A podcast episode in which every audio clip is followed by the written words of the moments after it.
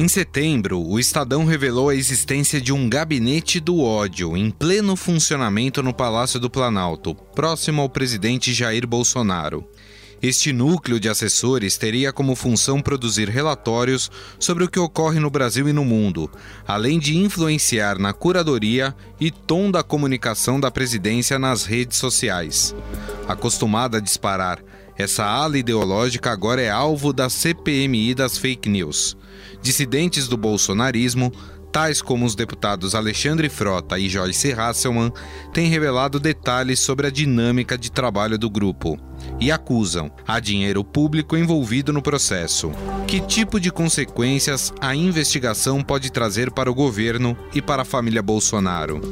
A edição de hoje do podcast se aprofunda sobre o tema numa conversa com o repórter Patrick Campores e com o advogado especialista em direito eleitoral e constitucional Tony Chalita. Estadão Notícias. Em 2001, quando fundamos a XP Investimentos, a economia não ia bem. Tivemos até que vender o carro para não fechar a empresa. Com muito trabalho, agora somos uma das maiores instituições financeiras do país. É, aquele carro ainda vai levar a gente muito longe. Para os que acreditam no impossível, nós somos a XP Investimentos. Acredite, xp.com.br. Estadão Notícias. A CPMI das fake news, que ocorre no Congresso, vai focar agora no chamado Gabinete do Ódio. O grupo é responsável, segundo os depoentes, por produzir relatórios diários com suas interpretações sobre fatos do Brasil e do mundo e são responsáveis pelas redes sociais da Presidência da República. Em seu depoimento, a ex-líder do governo, deputada Joyce Hasselmann, do PSL de São Paulo, explicou o modus operandi do grupo. É um grupo do gabinete do ódio que tantos dizem que não existe. As instruções são passadas é, principalmente pelo Eduardo e assessores ligados a eles. O Carlos também teve muita atividade, mas agora ele está um pouco mais, é, assim, é, com freio de mão puxado. Escolhe-se um alvo o alvo é escolhido. Combina-se o ataque. E há inclusive um calendário de quem ataca quando. E aí, quando esse alvo está é, escolhido, entram as pessoas de verdade e entram os robôs.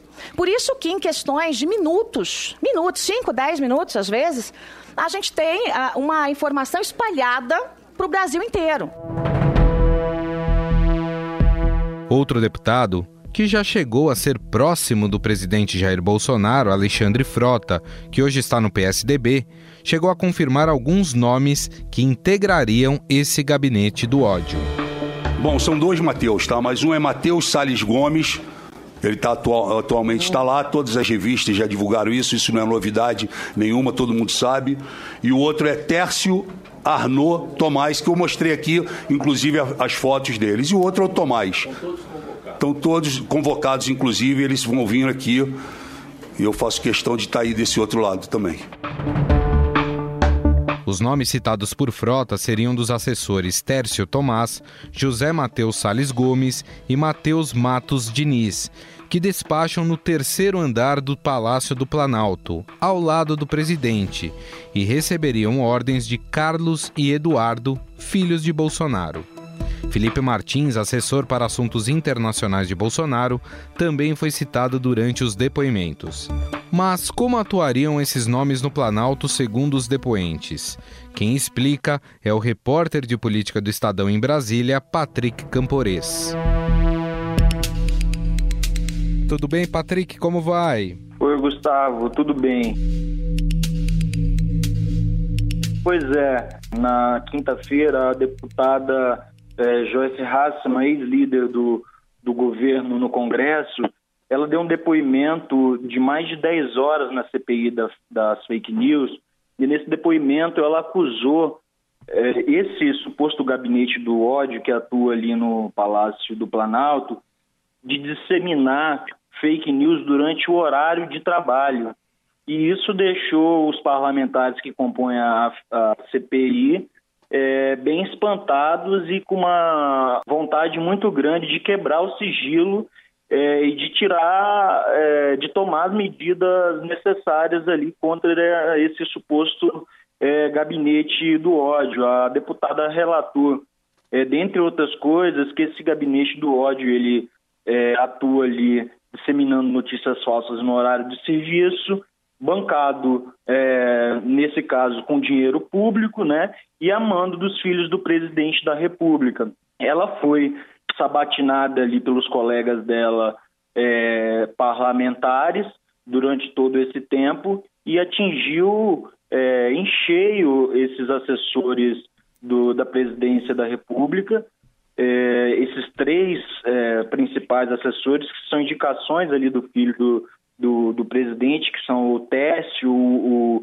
o José Matheus e o Felipe Martins, apesar de ser composta ali por políticos, às vezes a gente não imagina, mas ela tem técnicos, tem é, delegado da Polícia Federal, tem técnicos da OAB, da Ordem dos Advogados do Brasil, o pessoal é, da área de tecnologia da informação do próprio Congresso, que dá toda a assistência e o suporte de investigação, de coleta de provas, e que depois é, dessas provas coletadas, os próprios parlamentares eles têm autoridade para pedir, é, segundo eles, quebra ali de sigilo é, e de coleta de dados desses computadores. E foi isso que nós revelamos. Eles vão pedir a quebra dos IPs desse suposto, suposto gabinete do ódio e também a coleta de dados desses computadores, porque eles querem saber se realmente esses é, esses funcionários ali da, lotados ao lado da presidência da República, eles estão disseminando ódio nas redes, eles estão perseguindo durante o horário de serviço, porque isso pode ser caracterizado é, diversos crimes, inclusive ele uso de dinheiro público, né, para estar tá, é, atacando inimigos políticos por meio de fake news, Gustavo. Agora, só para a gente entender, esses três assessores que foram citados pela deputada Joyce Hasselman, eles trabalham no mesmo andar que despacha o presidente da República, é isso? É isso, é no terceiro andar do, do Palácio do Planalto, é bem pertinho ali do gabinete mesmo do presidente. Ele produz relatórios para fornecer ao presidente da República sobre políticas, sobre é, desafetos políticos ele cuida das redes sociais do presidente, então é, é, é meio que o coração ali é, do, do, do, do, Palácio do Planalto de produção de conteúdo, de notícias e de informação. Então, assim, se desde o início é, essa CPI da fake news ela foi vista com muita preocupação pelo Palácio do Planalto, agora com certeza essa preocupação ela é, é redobrada, porque ela, ela identificou ali um alvo e um alvo que tem muita coisa para ser é, esclarecida e ser retirada dali. Inclusive, esses três assessores eles já estão sendo convocados para depor, né? não convite, eles estão sendo convocados para depor na CPI da, da, da, fake news. Então, penso que pode ser, é, como que eles podem ser expostos ali, como o, Planalto, o Palácio do Planalto pode ser exposto durante essa sabatina, é, e inclusive é, essa exposição diante de ex-aliados ali, porque a gente sabe que a bancada do PSL ela rachou e tem muitos deputados que sabem, conhecem muito bem esses assessores, sabem muito bem o que acontecia ali no Palácio do, do Planalto, sabe de acontecimentos recentes, tem inclusive em seus celulares e aparelhos troca de mensagens com esses assessores, sabe? É, volta e meia eles é, usam os aparelhos de áudio ali do, da, da CPI para soltar algumas dessas conversas privadas entre, entre eles, para expor mesmo. Esses assessores, eles trabalhariam diretamente, pelo que foi dito na, na CPI, né? Trabalhariam diretamente para o presidente Jair Bolsonaro, mas receberiam ordens dos filhos do presidente, é isso? É isso, eles são vinculados diretamente ali ao, ao Palácio do Planalto e recebem ordens do Carlos Bolsonaro e um deles, Felipe Martins, do Eduardo Bolsonaro. Então seriam os filhos do presidente dando ordens a esses assessores que também estariam vinculados ali diretamente ao presidente. Daqui a pouco, o Patrick Campores volta para falar sobre a reação do Planalto a esse pedido da CPMI das fake news. Ainda no seu depoimento, a ex-líder do governo, deputada Joyce Hasselman, disse que apenas um disparo de notícias falsas promovido pelo grupo custaria 20 mil reais. Eu já disse para vocês que cada atuação de robô custa, em média, cada disparo, 20 mil reais. Se a gente está falando desses robôs todos, quem paga por isso? De onde sai esse dinheiro? Talvez o principal foco dessa comissão parlamentar seja seguir o rastro do dinheiro. Baseado nestes depoimentos, a comissão deve solicitar acesso aos IPs e dados dos computadores usados por servidores que integrariam o chamado Gabinete do Ódio. Já o presidente Jair Bolsonaro afirmou não temer o resultado da comissão que investiga fake news e ataques do seu governo. Os idiotas, os idiotas, vão até é, prestar depoimento como tem um idiota prestando depoimento dessa para entender de que forma será feito esse pedido de acesso aos computadores do terceiro andar do Palácio do Planalto e a reação por parte do governo, volto a conversar com o repórter de política do Estadão, Patrick Campores. E a gente viu por parte do presidente Jair Bolsonaro é, falando que essa história de gabinete do ódio é um delírio, que isso não existe. Quer dizer, é o Palácio do Planalto tentando dizer que, olha, isso aqui é, não existe, é uma invenção de pessoas que passaram a se colocar contra o governo. É mais ou menos isso? É isso. Desde o início, o presidente ele, ele nega veementemente né, o, a existência do gabinete do suposto gabinete do ódio, mas a gente sabe que é o, o relato dentro do Congresso, a gente que está circulando sempre pelo Congresso, o relato de todos os desafetos do, do Palácio do Planalto é de, é de perseguição após a, a ruptura, né? Eles alegam os robôs, o, a, a massa de, de, de robôs segundo eles, perseguem eles, é, é toda vinculada a, a, uma estrutura coordenada pelos filhos do, do presidente. Inclusive na CPMI da, das fake news, isso já está público, já, já estão sendo produzidos diversos relatórios, não só a Joyce, mas a Alexandre Frota, outros deputados do PSL já produziram ali esquematicamente é, organogramas do, do modus operandi dos robôs é, chefiados pela, pelos filhos do presidente, né? Eles, eles que sempre estiveram dentro dessa estrutura do PSL e da estrutura bolsonarista, conhecem tão bem aquela estrutura, eles vão apontando ali as páginas, os perfis, que, segundo eles, é, estariam atrelados aos filhos do, do presidente, não só isso, aos assessores que estariam lotados nos gabinetes, ou seja, eles conseguem ali na CPMI da, das fake news, nesse organograma, estabelecer uma conexão entre os funcionários dos gabinetes desses deputados é, é, que estão trabalhando ali, recebendo com dinheiro público, e essas páginas que estão nas redes. Então é isso aí que está sendo investigado, está sendo colocado, né? Uma estrutura bancada com dinheiro público para atuar em, em, bloco, em massa, nas redes, coordenado segundo a Joyce, segundo uma parte ali do PSL, pelos filhos do presidente. E é isso que está no foco da CPMI agora, o Planalto na mira, no foco da CPMI das fake news. Mais do que nunca, o Planalto é, no foco dessa CPMI, trazendo muita preocupação para o presidente da República. Patrick, gostaria mais uma vez de te agradecer. Muito obrigado, viu? Que agradeço, Gustavo, e aos ouvintes aí por essa oportunidade. Entramos em contato também com o especialista em direito constitucional e eleitoral Tony Chalita, que é advogado da deputada Joyce Hasselman. Ele nos explicou o que pode acontecer com o presidente Jair Bolsonaro e seus filhos caso as acusações feitas na CPMI se confirmem. Oi, doutor, tudo bem? Tudo, e você? também esses assessores estão recebendo dinheiro público, eles são contratados para fazer serviços para a nação brasileira. Se comprovado que eles estavam usando do expediente, do seu horário de expediente, para esse tipo de prática, o que isso pode é, ocorrer com eles e também com o presidente Jair Bolsonaro, já que são assessores diretos dele, hein, doutor?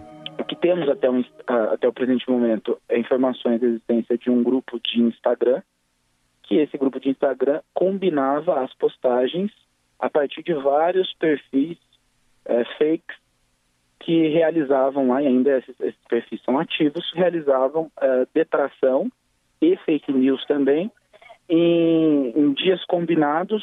Cada página era, era autora inicial dos disparos e as outras depois vinham atrás fazendo essa continuidade dessa, dessa atividade. Hoje nós não temos ainda na legislação penal, quanto a fake news, uma previsão é, de tipificação penal para esse tipo de atuação.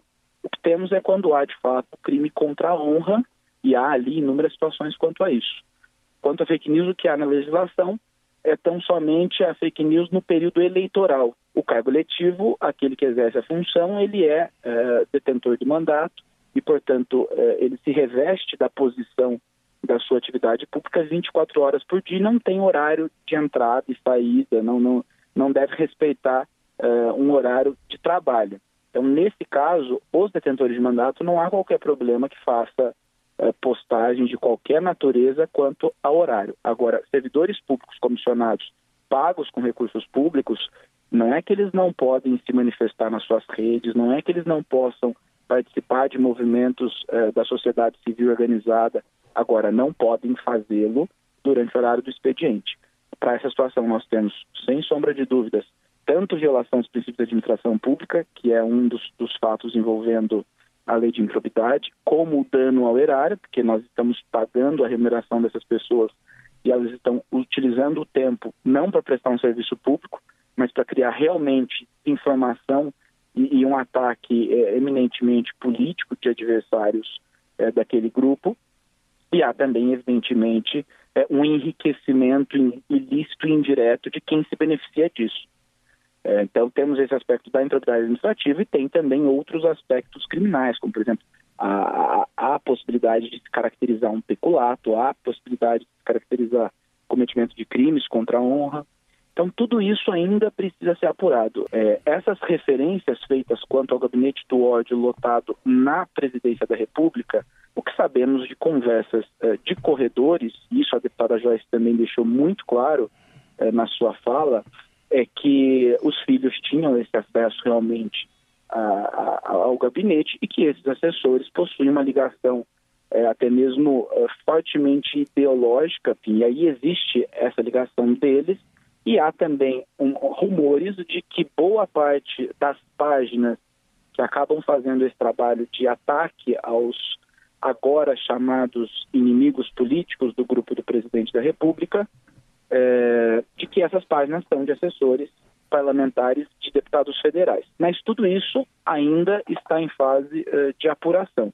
O que foi apresentado na CPMI na quarta-feira parte delas é lastreada é, com provas concretas, periciadas, e outra parte que fica bem claro lá, é, que a deputada deixa claro que ainda precisa ser investigado, é, as informações trazidas são a partir de entrevistas dadas por pessoas que também estavam ali, prints de conversa que foram obtidos e também periciados, que agora precisarão ser confrontados e, conferidos com o resultado das quebras solicitadas, mais se o presidente da República eventualmente eh, houver uma comprovação da participação dele nisso, aí a gente pode eh, estar diante, sim, de uma situação que envolveria inclusive um crime de responsabilidade. Mas ainda é muito cedo para qualquer afirmação nesse sentido. Esse pedido aí de quebra de sigilo dos IPs e das senhas desses computadores podem esclarecer isso e, com e aí certeza, a... com certeza esclarecerão. Se provado, por exemplo, né, que partia ordens é, do deputado Eduardo Bolsonaro de, de ataques a, a, outros políticos, por exemplo, a deputada Joyce e tudo isso, isso pode é, decorrer em quebra de decoro parlamentar? Eu não tenho dúvida.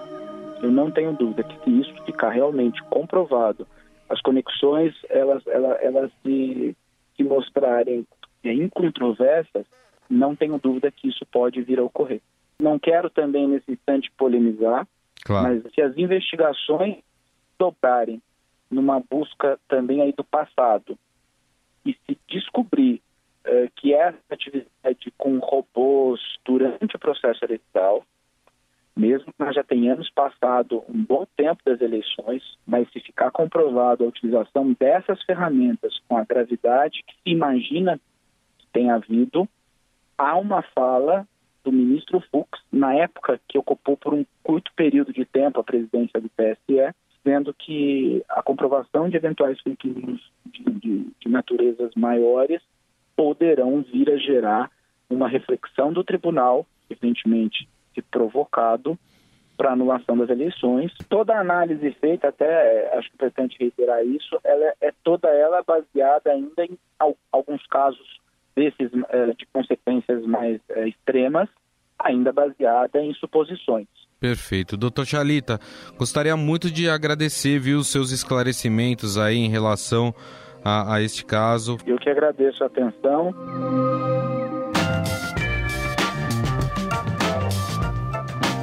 O Estado Notícias desta segunda-feira vai ficando por aqui. Contou com apresentação e produção minha, Gustavo Lopes, e montagem de Nelson Volter.